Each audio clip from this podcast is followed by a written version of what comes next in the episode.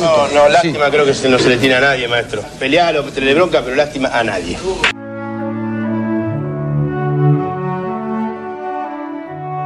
Lástima a nadie, maestro. Literatura, historia y política de la pelota. Somos el fútbol como fenómeno cultural. Somos esquina, garrapiñada y tablón.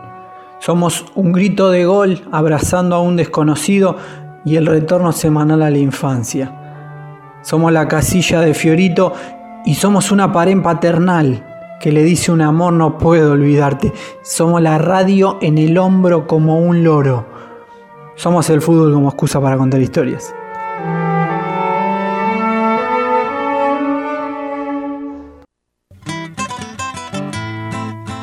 Tocándola para Redondo, Redondo para Maradona, Maradona para Redondo, Redondo para Cani, Cani para Redondo, Redondo para Maradona, Maradona en la media luna, tiró, gol, gol,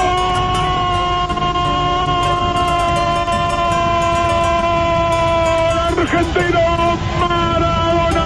un maravilloso remate al ángulo superior derecho como fin de una jugada fantástica del equipo argentino, una sucesión de toques, no se sabía dónde estaba la pelota, parecía en un flipper, pero toda la maquinita parecía azul.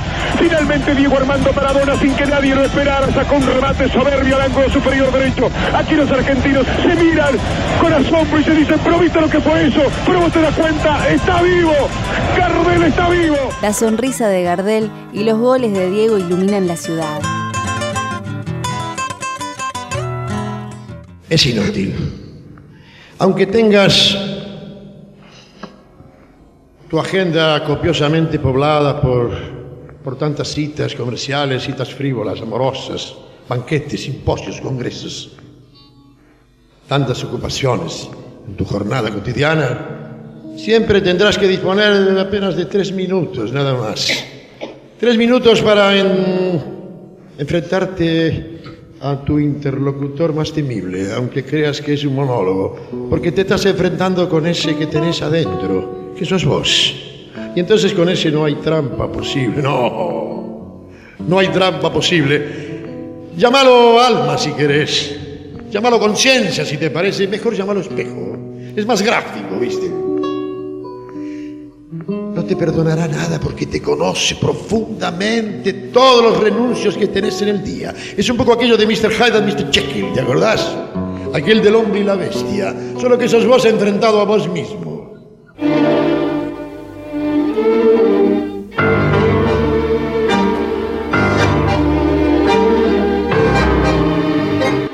Osvaldo Ardizone nació como Osvaldo Bramante el 10 de noviembre de 1909, acá cerquita, en La Boca. Enamorado del tango, del fútbol, de la poesía, de la noche y de la vida, se ganaba la vida justamente como empleado administrativo de Editorial Atlántida, cuyo dueño, Constancio Vigil, había fundado varias revistas en las primeras décadas del siglo XX.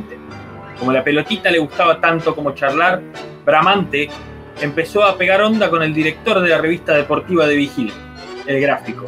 El director se llamaba Dante y se apellidaba Panzeri. Los unía el interés por el juego y todo lo que había alrededor, y más que nada una visión diferente del mismo. Entre charla y charla, Panzeri le ofreció trabajar en el gráfico. Bramante aceptó y lo hizo durante 17 años. Para publicar en la mítica revista decidió utilizar su apellido materno, Ardizone. Ardizone respiraba poesía y eso se nota en sus textos. Escribió en el reportaje que le hizo a Bilardo, donde el doctor anunciaba su retiro, lo siguiente.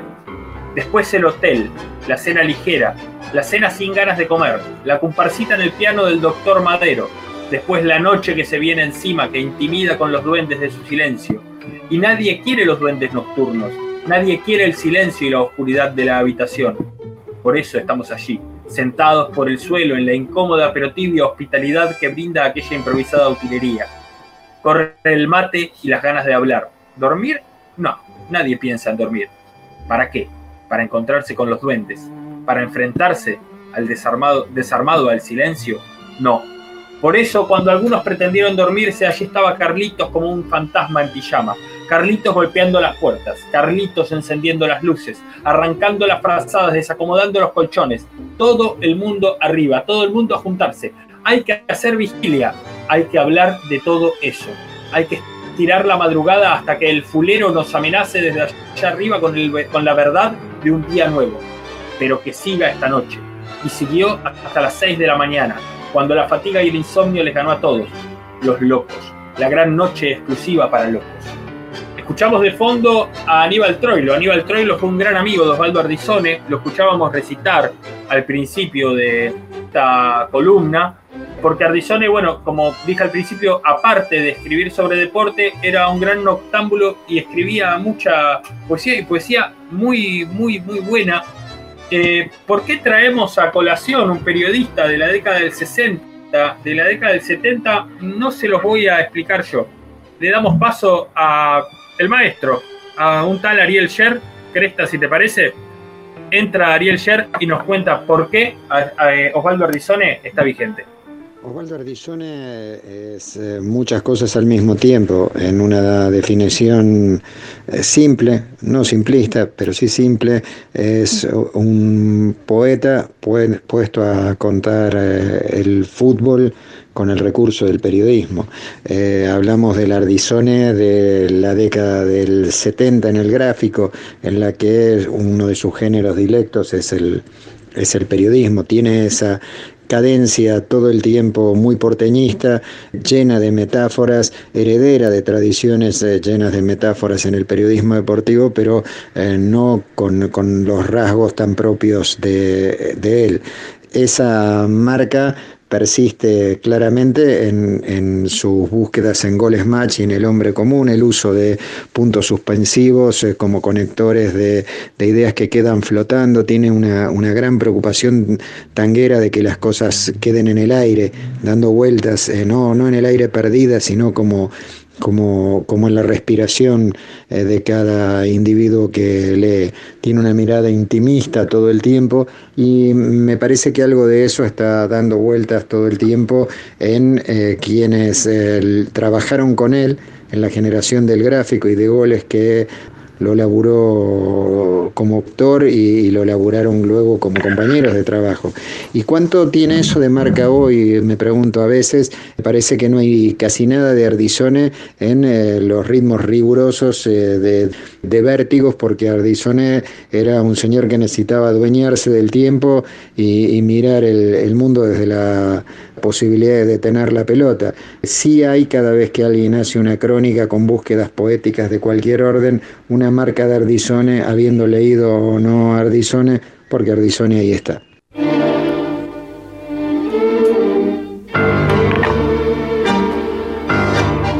Ese era Ariel Sher, que nos contaba por qué Osvaldo Ardizone todavía está presente o todavía lo deberíamos tener presente. Juancito, Sí, decime, Santi. Una frase conocida, ahora te quiero preguntar también otra cosa, pero para empezar por el periodismo deportivo. Una frase conocida de Ardizone describiendo su profesión, que como él no quería describir como lo describió recién Ariel Sher, como un poeta. Nosotros vamos, vemos, venimos y escribimos. Simple. ¿Tan fácil era para Ardizone hacer periodismo? No sé si era fácil, pero seguramente que como el hombre respiraba poesía, le salía de otra manera que quizás como simplemente encarar una nota o como encarar una crónica, porque Ardizone ponía el ojo en otro lugar, o sea, hablaba del juego, ahora voy a leer un fragmento donde claramente habla del juego, pero en muchísimas notas pone el ojo como fuera de foco, me suena a mí. Uno tiene al entrevistado adelante, o al reporteado, como le gustaba decir a él, adelante, pero Ardizone quizás el foco lo está poniendo no solo en el entrevistado, sino en todo lo que hay atrás del entrevistado. Bien. Digamos, quienes más lo conocieron, al menos de los que pude leer, marcaban algo particular que, bueno, vivió en sus últimos años de vida. Ardizone murió en el 87, en enero del 87, que es que él se enamoró de el primer Maradona, es decir, del Maradona de Argentino Junior, quizá del Metropolitano 81 con Boca y demás, pero que después le costaba admirarlo luego de que Diego se volvió casi un producto más comercial. Como que tenía algo, se le complicaba quizás salir en ese sentido de lo clásico y lo romántico cuando el fútbol ya empezaba a entrar de lleno en el engranaje más de las multinacionales, más capitalista y demás. ¿Qué opinión te, merece esto con respecto al Ardizone? Y Ardizone ahí me parece que está muy de la mano con Dante Panzeri y convengamos que Diego es el primer ídolo global que tiene el fútbol masculino. Y para la mirada que tenían tan eh, desde un porteñismo más localista, ¿no? Como algo más chiquitito, les costaba, me parece, entender esa figura tan grande y tan excesiva en todos los sentidos que podía representar el Maradona del Barcelona, el Maradona de Napoli. Convengamos que en el 83, por ejemplo, Diego hace, y Ardillón escribe una nota sobre eso, Diego hace un recorrido por todos los candidatos a presidente de las elecciones de la vuelta a la democracia para saber a quién iba a votar, y eso seguido por toda la prensa. O sea, y eso para la mirada que tenían del fútbol, tanto Ardizone como Panzeri, que ya había fallecido, es muy difícil de, entenderlo para ellos. Es, eh, es, totalmente ajeno al fútbol para ellos, es puro show. Y bueno, un show con el que claramente no estaban de acuerdo. Por ejemplo, el Mundial 62 en Chile, Ardizone dice lo siguiente, queremos el reportaje franco, el diálogo con, el reporteado. Sufrimos viendo al reporteado mojarse de la credulidad general escribió durante el Mundial de Chile 62, ironizando sobre los jugadores que hablaban bien del país anfitrión sin haber salido de la concentración. Todo ese show que ya empezaba a emerger en el fútbol, a Ardizone le resultaba por lo menos repugnante. Y para hablar de esto que yo decía del fuera de foco que maneja en las entrevistas, Lucas, ¿vos querías decir algo? Pero justo me viste ahí desmuteado en el handout y te, te, frené. Para que me recomiendes una nota de Ardizone para hoy antes de irme a dormir. Pero antes de pedirte que me recomiendes, encontré la de Bilardo que subimos en Lástima Nadie, que la empecé y nunca la terminé. Y te quería preguntar por qué cuando fue el Día del Periodista Deportivo elegiste para subir esa nota de, de Ardizone con Bilardo. Para recomendarte, bueno, la de la de Bilardo. Bilardo, quiere paz y el sheriff se pondrá contento. Y el sheriff se pondrá contento. Esa de Bilardo para mí es totalmente recomendable. Hay una que se llama José Manuel Moreno sobre el charro, una leyenda de carne y hueso, que es del 71. También es muy buena. Tiene una con Ernesto Grillo. Todas estas las pueden encontrar porque el gráfico la fue subiendo. Si googlean directamente Osvaldo Rizón, el gráfico les van a aparecer porque el gráfico fue rescatándolas y subiéndolas a su web. Hay una muy buena sobre el peruano Meléndez, un central eh, de boca de muy, buen pie, donde ahí Ardizone pone en jaque de alguna manera esa mirada que se tenía para que los centrales tenían que ser unos rústicos que regulaban la pelota a la tribuna. Pero volviendo a la pregunta que vos me hacías, suele pasar que las notas de Ardizone sean un poco densas, que cueste terminarlas, porque esto que tiene tan cargado de poesía nos resulta raro a nuestros ojos no solamente a nosotros, sino a, varios periodistas deportivos reconocidos les cuesta admirar quizás a Ardizone porque no tiene esa prosa rápida y esa prosa ganchera a la cual estamos acostumbrados, que una nota arranca con una imagen y va mezclando datos con imágenes y anécdotas y eso hace que la nota sea llevadera como una anécdota de asado. Tiene mucha poesía, tiene mucha imagen es un poco, no me gusta el término, pero barroco, con esa cosa de sobrecargar mucho. La entrevista, por ejemplo, la, nota Bilardo, la entrevista arranca creo que después de dos carillas más o menos. Va mezclando un poco y usa un poco un recurso que también lo usa muy bien Soriano, que es eh, el tema de ponerse él en la piel del entrevistado y escribir como si fuera el entrevistado el que está hablando, que es una cosa que yo la he intentado hacer y es absolutamente difícil. Es dificilísimo cómo escribe Ardizone tanto para leerlo como para tratar no de imitarlo, pero sí de robarle un poquito. Pero volviendo a la nota que mencionaba recién de José Manuel Moreno, dije José, eh, José María, pero no, José Manuel Moreno, así arranca como para darnos una idea de a dónde pone el foco Ardizone. Merlo, cuando la tarde comienza a encorvarse lentamente en el preludio de su despedida, la callejuela de tierra que serpentea entre las casas solitarias, las verjas anónimas, los alambrados sin nombre, los árboles inmóviles, y allí está la casa que busco. Allí, eh, allí, este, el testimonio orgulloso de un nombre decorando la portezuela de hierro marginada por esos cipreses gigantescos. José Manuel Moreno. O sea, es algo muy diferente a, a, lo que fue el periodismo a partir de la década del 90 o a partir de un tal Ezequiel Fernández Mur que me parece que cambió la forma de, de concebir el periodismo deportivo Y sigue la nota sobre Moreno. Y allí, detenido frente a esas tres palabras, no puedo ahuyentar la leyenda. Más todavía, no puedo expulsar mis recuerdos.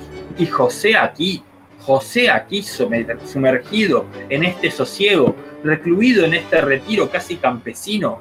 José, ruidoso, entusiasta, elegante, don Juanesco, con la sangre crepitando de ciudad, de aventura, con toda esa vida que le brotaba, con todos sus gestos, con todo ese incurable y generoso orgullo que contagiaban todas sus actitudes. Caray, porque yo no quiero a Charles Chaplin, a ese que analizan los críticos, a ese que llaman el genio del siglo. No, yo me sigo quedando con Carlitos, con el mío, con aquel del pibe, con el vidriero, con aquel que se peleaba con el vigilante grandote, con aquel que siempre se casaba con la muchacha buena. Por eso siento la pueril urgencia de gritar, José, aquí estoy, vine a verte porque sé que voy a encontrar al otro, al que para mí va a ser siempre el otro. Y lo grito y lo grito porque ya yo también me siento el otro. Y se hace la magia porque ese hombre que está ahí parado frente a la verja no me defrauda. Es José, José Manuel Moreno, el charro, el fanfa, a despecho del tiempo, a pesar de la historia. ¿Qué razón tenla usted, Adolfo, cuando me decía que éste le ganaba el tiempo? Adolfo por Pedernera. Porque le cuento, apareció en la puerta sostenido en las muletas, el pelo gris, el bigote entrecano, pero era lo mismo que aquel José. Sí, el único que existe. Yo daría mis dos brazos por poder arrancar una nota como la arranca acá sobre José Manuel Moreno Ardizone. Como les decía, o sea, eso es el arranque y todavía no aparece Moreno, o sea, está todo el tiempo Ardizone y eso me parece que es lo que hace de alguna manera que sea un poco difícil entrarle a veces, pero creo que cuando uno entra en Ardizone no sale nunca más. Santi recién hablaba sobre la mirada que tenía para el Diego de entrados los 80. Para que nos demos una idea, Ardizone, como dije al principio, nació en 1909. Por ende, por ejemplo, cuando Boca hizo la gira del 25, Ardizone tenía 16 años. Ya tenía una clara visión de la vida. O sea, vio a Américo Tesoriere, a Bernabé Ferreira, a Pelé, a Di Stefano, al mejor Diego Maradona Ardizone vio prácticamente el Aleph del fútbol. Y bueno, como decíamos recién que Ardizone escribía muy buena poesía, antes de recomendarles finalmente que vayan a leer Ardizone, traten de sacarle cosas a Ardizone porque me parece que el periodismo deportivo hoy en día necesita de gente que lo lea y mucho. Está la nota con Meléndez, que se me va a hacer muy largo si, si la leo, está en el gráfico, hay una nota a Grillo muy buena también, como decíamos, la nota con Bilardo, la nota con José Manuel Moreno, están sus poemas, está Ardizone recitando en YouTube y está ah, este poema de Ardizone que es una clara muestra de cómo Ardizone veía la vida.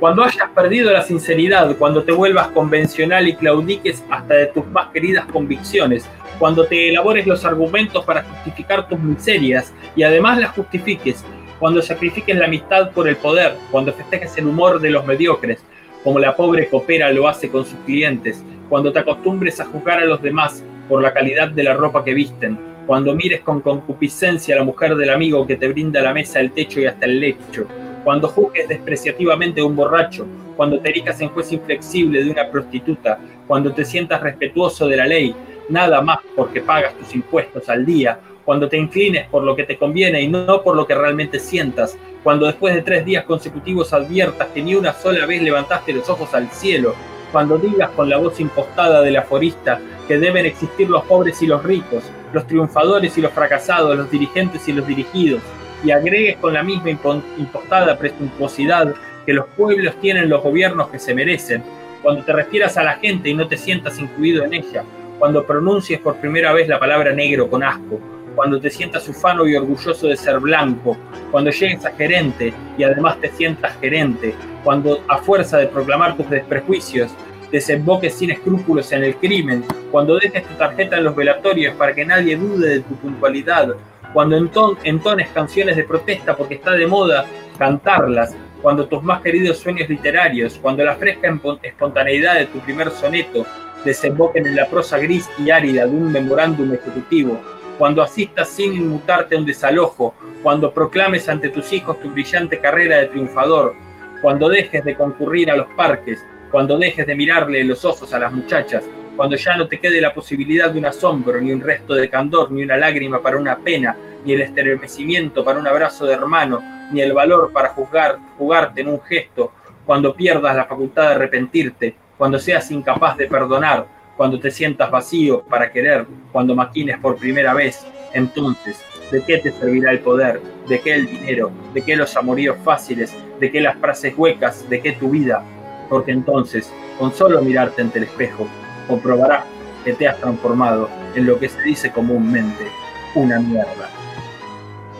Eso escribía Ardizone, que bueno, aparte de escribir sobre periodismo deportivo, escribía un poco de, de poesía. Hola, soy Juan Domingo Perón. Lástima a nadie, maestro.